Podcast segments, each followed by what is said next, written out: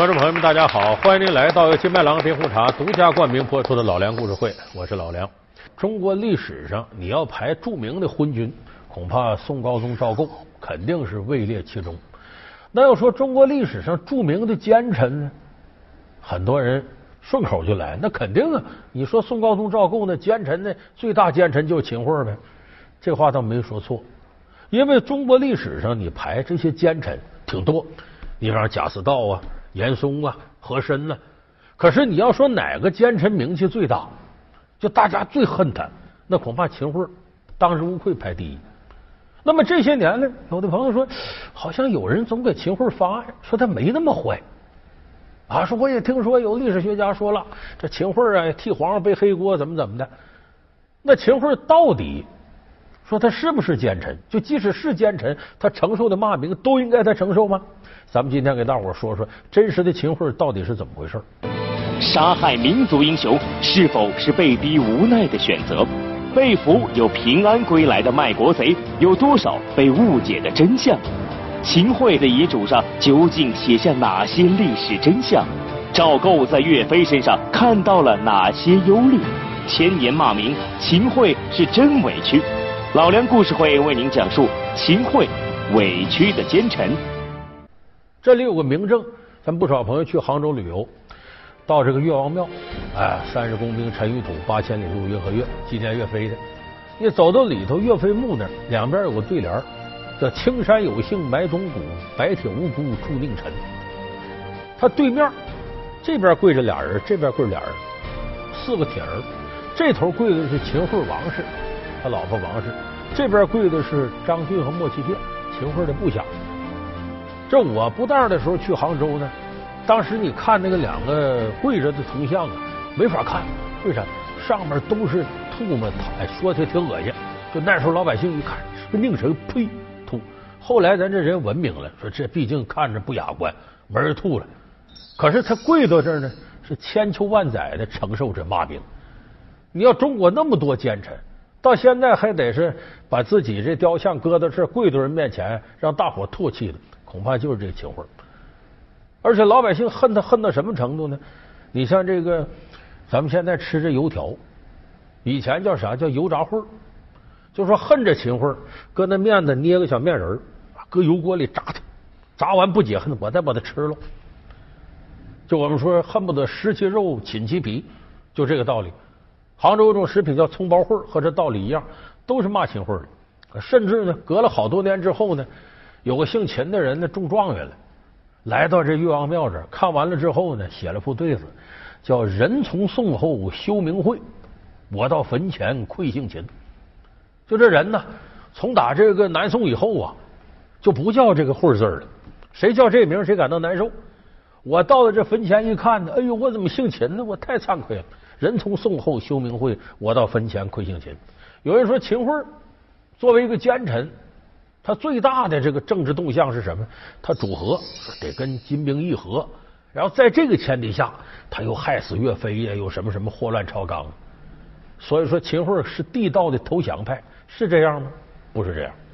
秦桧原来不是个投降派，他是主战派。靖康元年的时候，金兵打到汴梁城下，然后议和。这个时候呢，满朝文武啊，分成主战、主和两派。张邦昌作为丞相，他是主和。秦桧当时干什么？叫国子监学政。这个官员相当于咱们现在的文化部、教育部主抓教育的官员。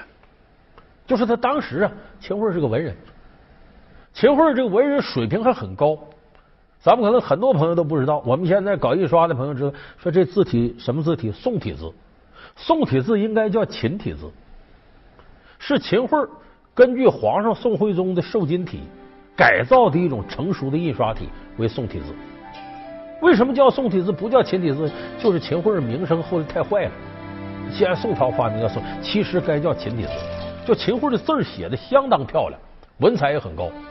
高贤渺仪远，凛凛生气存。韩范不时有，此心。谁与论？他当时得到这位置，不光是有才，他老婆王氏家里头很有政治背景，所以当时秦桧呢，作为朝中大臣呢，坚决上书说我们要跟金兵抗争到底，不能和他的简单媾和，没头，回头他还打咱们。所以当时他坚决主战。有人说他主战怎么后来没坚持住又主和了呢？这就是此一时彼一时。那个时候金兵经常有跨过长江要打过来的这种举动。有时候这个宋高宗赵构一上朝啊，这些群臣吵得他脑袋都疼。三朝三朝三朝，回头再说。一来二去的，这秦桧就琢磨：当今皇上是想和呀，想战有一天，他就跟皇上说了：散朝以后就他留下了。他说：“皇上，我想问问，满朝文武啊，主战主和都有，吵得您一天这头都疼。他说：我想问问您，您是主战还是主和？咱也没外人，你我君臣啊，你跟我商量就行。我能代表大臣里的意见，他们什么动态我都知道。说你也不着急答复我，三天以后咱再商量。过了三天以后呢，散朝了，秦桧留下。”说皇上，您是主战主和？宋高宗赵构说主和，别打仗了，打不过人家也打不起。啊那那行，咱先不商量，皇上您再三思三天，咱们再研究。又过了三天，他散朝留下了，说皇上您想好没有？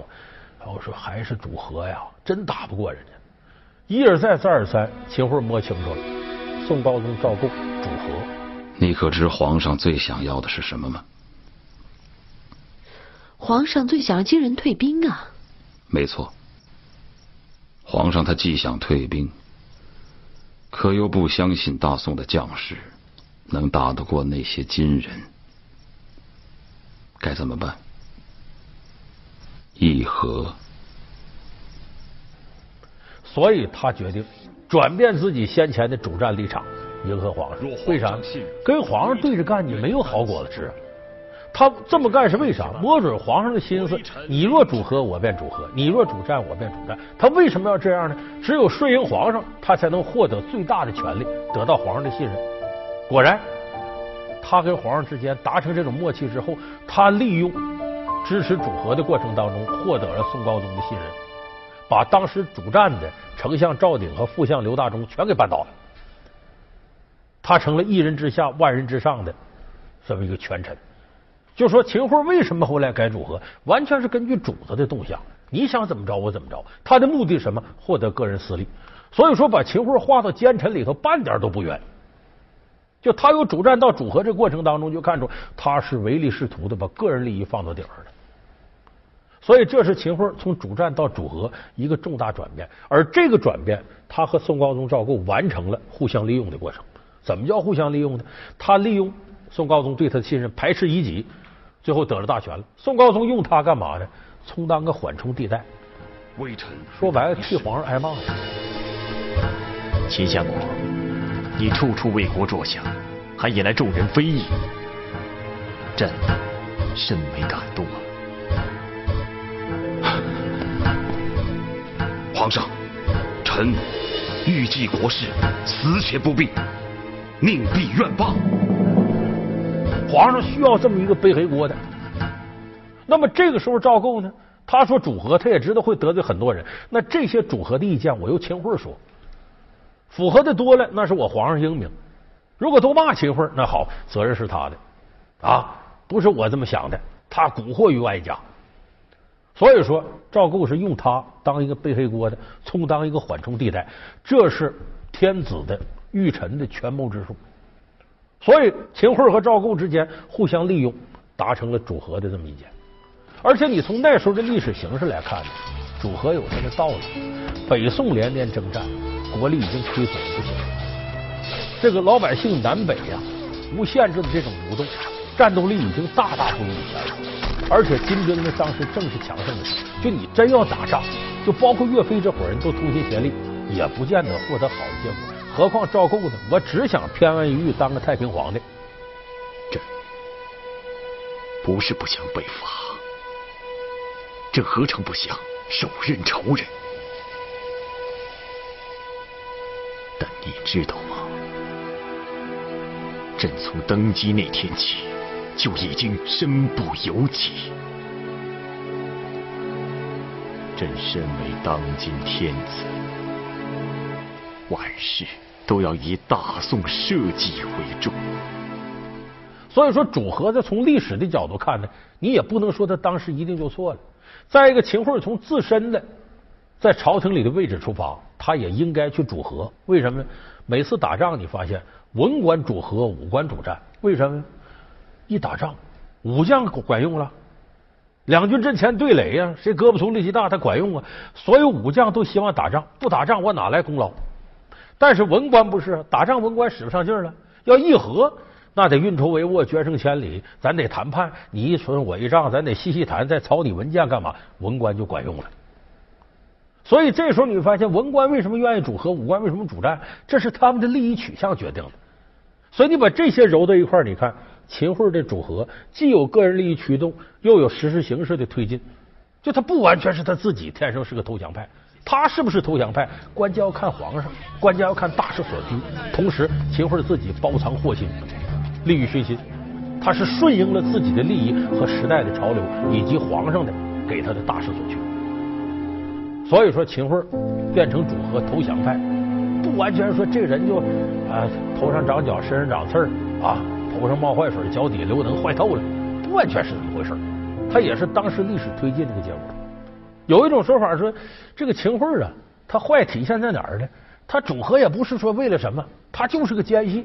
他主的是金国人，这种说法来自哪儿呢？是因为靖康之耻啊，把这个徽钦二帝掳走之后呢，捎带掳走了几千人，这几千人就包括当时北宋的官员，包括秦桧和他的家人，他老婆都被这个金国掳走。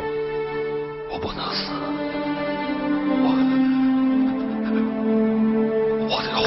开饭了，啊！我不吃，我不吃这东西，这是人吃的吗？他在金国待了四年，有人就说后来他跟他老婆都跑回来，就纳闷怎么跑回来的？那管的太不严了，八面漏风的，这准有事儿啊！故意放回来了，让你这个当权，然后成为北国的奸细，是不是这样呢？咱要具体问题具体分析，你发现说秦桧是奸细站不住脚，是吧？他是怎么过去的呢？抓过去以后，金国人也知道秦桧有点名。啊，有骨气的文人主战，人家任何一个国家，你注意，如果你能耐大，多少人都敬你。那种无耻小人，对方要用你也是一时的，心里瞧不起你。所以秦桧有文采，而且也是硬骨头，秦国人挺欣赏的。来了之后，你有文化也别闲着。当时呢，这个金国的皇上呢，就把秦桧呢赐给自个儿弟弟完颜昌王爷，你跟着他干吧。两个人处时间长了，处的跟朋友似的，就不是那种说我是主子，你是奴隶，你是俘虏，不是那关系了。后来还让秦桧呢当了这个大金粮草转运使，哎，就是我出运粮草，你来帮我调度，哪儿有粮过来哪儿的去哪儿，从怎么征集。秦桧甚至干上这个官了。老梁故事会为您讲述秦桧委屈的奸臣。老梁故事会是由金麦郎冰红茶独家冠名播出。说这时候呢，金国要跟。宋朝要打仗，南下的时候呢，按道理讲，秦桧呢随军得跟着，他跟着呢，当时来说呢，就可以带家属。可是他毕竟是俘虏身份，我想让你回家。说你家属都带着，你跑了怎么办呢？当真。所以秦桧他就跟他老婆王氏唱了一出双簧。秦桧首先跟完颜昌申请，说是我去得自己去，老婆孩子我不能带着。完事说：“哎呀，这这，咱哥们处这关系。”你也是有用之人，无所谓。我这特别开恩，你可以走。就是那不不不行，咱们得守大金国规矩，不能随便这样。这边呢，秦桧的老婆王氏在家里一哭二闹三上吊。为啥？他跟完颜昌的老婆呀关系不错，就跟闺蜜似的。完颜昌老婆一看怎么回事？你怎么寻死觅活？哎呀，我们家这老秦呐坏了，现在这不得好了吗？外边又小三又二奶的，不要我了。这这不是南下吗？什么的不带我？我一看早晚我们得完。我这黄脸婆谁要啊？又哭又嚎的。哎，这老婆一看这哪行呢？不能让他变心呢。这女的一提这事义愤填膺啊。所以你看，有的地方组织什么反二奶联盟，都些中年妇女互相帮忙，就感觉你的事就我的事儿。因为这万延昌老婆也担心我家王爷哪天别也像你家老秦似的。所以这个时候，他老婆回去跟完颜昌说：“你怎么搞的？人南下人两口子分开，太不人性化了。关元璋说：“我本来就让他跟着，行行行，让他跟着。”就这么的，秦桧带他老婆王氏唱出双簧，把老牌都带上。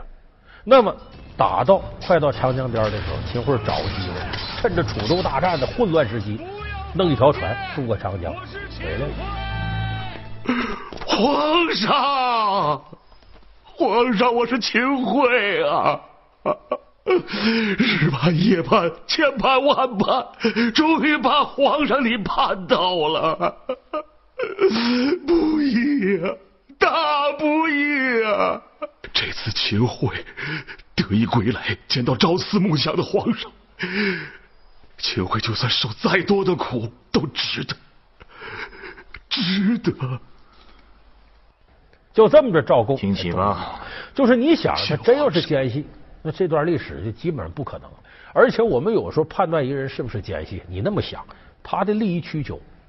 秦桧在南宋呢，一人之下，万人之上。权倾朝野，该有的都有，他没有任何必要当奸细。假如说他当奸细祸国殃民，他主动弄死岳飞又什么的，最后经过打过来一统天下了，那秦桧再想做一人之下万人之上，可能吗？你是投降过来的臣子，怎么能让你再当宰相呢？很难。所以咱们有时候你看以前这个有的历史书就不太公道，说李鸿章卖国贼，曾国藩卖国贼，一堆卖国贼。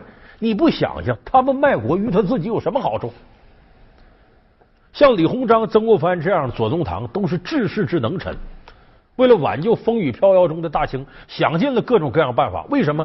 维护大清就是维护他自身，大清的利益就是他的利益。他已经贵至中堂了，他卖国不卖自个儿的吗？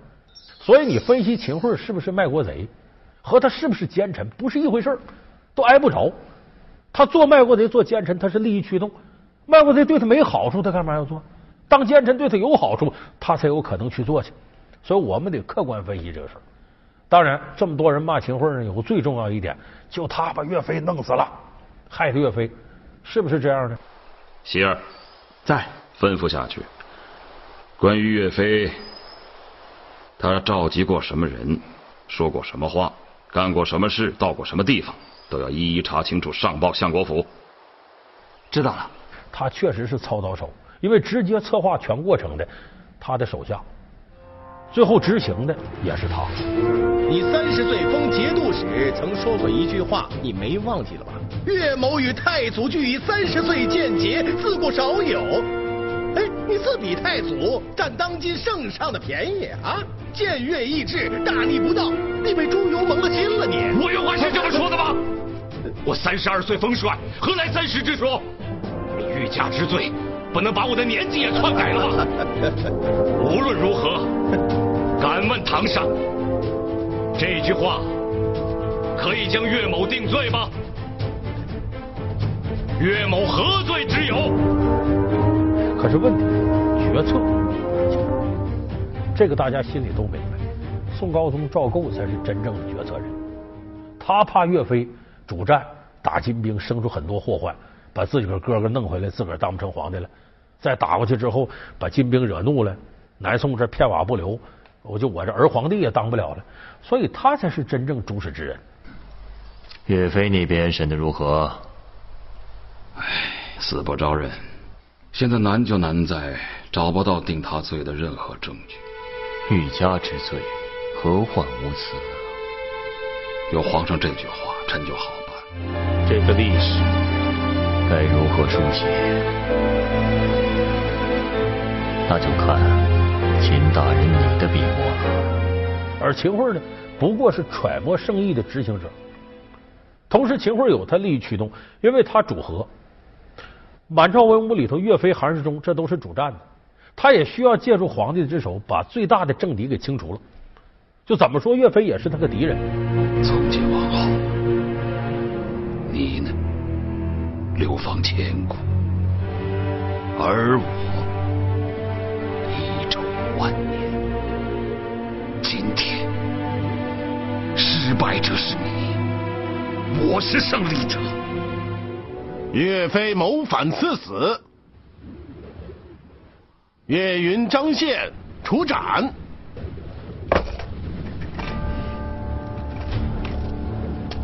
走。但是那个时代，皇上杀大臣不是容易，你得有证据。你等大臣对大臣，秦桧的权力是比岳飞大，但他要想把岳飞害死，几乎万万不能。你必须得有皇上授意，还得有绝对的证据。有人说那是没绝对证据，要怎么叫莫须有吗？就是皇上的圣意。这个莫须有什么意思？有人说秦桧自个儿都心虚，怎么来的呢？这个把岳飞定了，这是死罪。问斩于风波亭，韩世忠气坏了。这时候韩世忠已经卸甲归田了，来到丞相府，直接问秦桧说：“岳飞忠心耿耿，犯了什么罪名？你要问斩？”：“敢问秦大人，岳飞犯了何等罪行？竟然要毒打他的儿子，逼死他的女儿，抄他的家，残害他的部下？难道我们大宋就没有王法，只有秦法了吗？人为何是人？”法为何是法？罪为何是罪？皇上一念之间，成果莫须有其因，问罪莫须有其实，一切莫须有，佛迹不可说。秦桧说：“嗨，莫须有啊，有什么证据还需要有吗？难道没有吗？”他是这个意思，他的底气很足，意思皇上要他死，你要什么证据？你疯了你啊！其实是这个态度。就我们说，秦桧当时是很有底气的，因为这是皇上的意思。有人说，那你害死了岳飞，这个担子他确实执行是他，可是你看后来赵构，在秦桧活着的时候根本没对这事有任何表示，秦桧死了之后七年了，赵构才表示给岳飞平反，说当初杀错了。而且在这么长时间里，秦桧可以说一人之下万人之上，享受了各种荣华富贵，就没有动过他，就说明皇上对这事是认可的。就这个历史史实证明，秦桧干这个事儿是忠心于皇上，同时为了扫除自己的政敌，他坐实了奸臣二字。但这事儿可不是他自作主张要把岳飞弄死，他也没那么大能耐，他是替皇上背了黑锅。所以宋以后，无论是元、明清历代皇帝推崇岳飞，同时必把秦桧弄到十八层地狱里去，这样才能通过秦桧背着黑锅，掩护皇权的正确性。所以这是千载之下为什么秦桧这么大骂名一个最深刻的政治原因。所以咱们有很多人说起奸臣咬牙切齿。大家千万要记住一句颠扑不破的真理：奸臣何以当道？那是因为上有昏君。好，感谢您收看这期老梁故事会。老梁故事会是由金麦郎冰红茶独家冠名播出。我们下期节目再见。